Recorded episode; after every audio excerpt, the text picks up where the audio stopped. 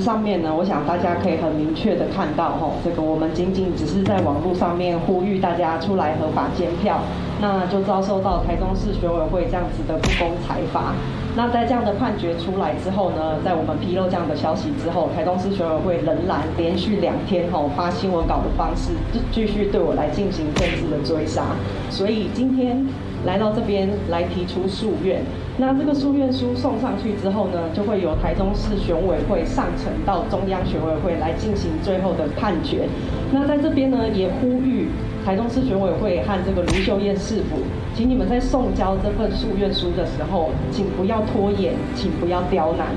来在这边，我也希望，也期盼中央的选委会不要像台中市选委会这样，清一色全部都是派系大会，这是一件非常非常荒谬的事情。他们让台中市选委会沦为特定势力的政治打手，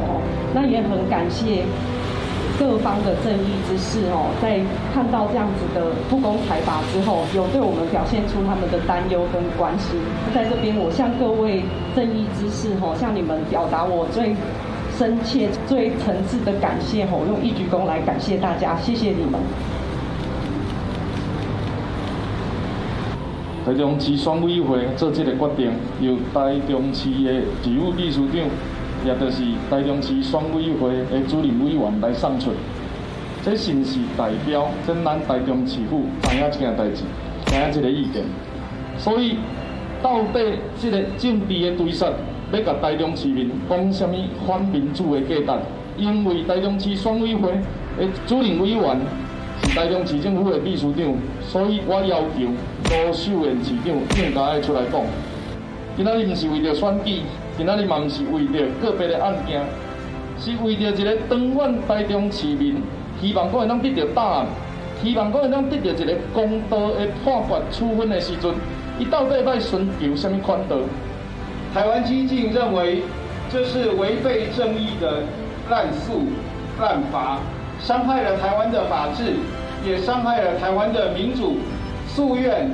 是对行政处分的一种。纠错与救济的机制，我们希望透过语真的夙愿，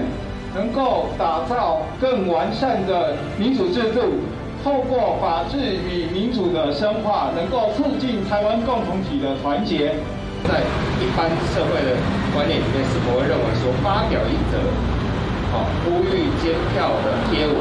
等于是煽动反罢免的行为？那么就如同上一个月我在记者会上面有提到的东西。这显然是一个超议。换句话说，在宪法上它是违反明确性的原则，并且它也违反我们在这个诉愿状里面提到的，它历来行政法院所做成的各个判例，甚至也违反了中选会的函释，有提到过说，里长用广播呼吁大家出来投票，这个是不违反选罢法的。那么呼吁监票更不会违反选罢法，这就是我们本案诉愿认为说，这个行政处分有法律上瑕疵而应该撤销的立场。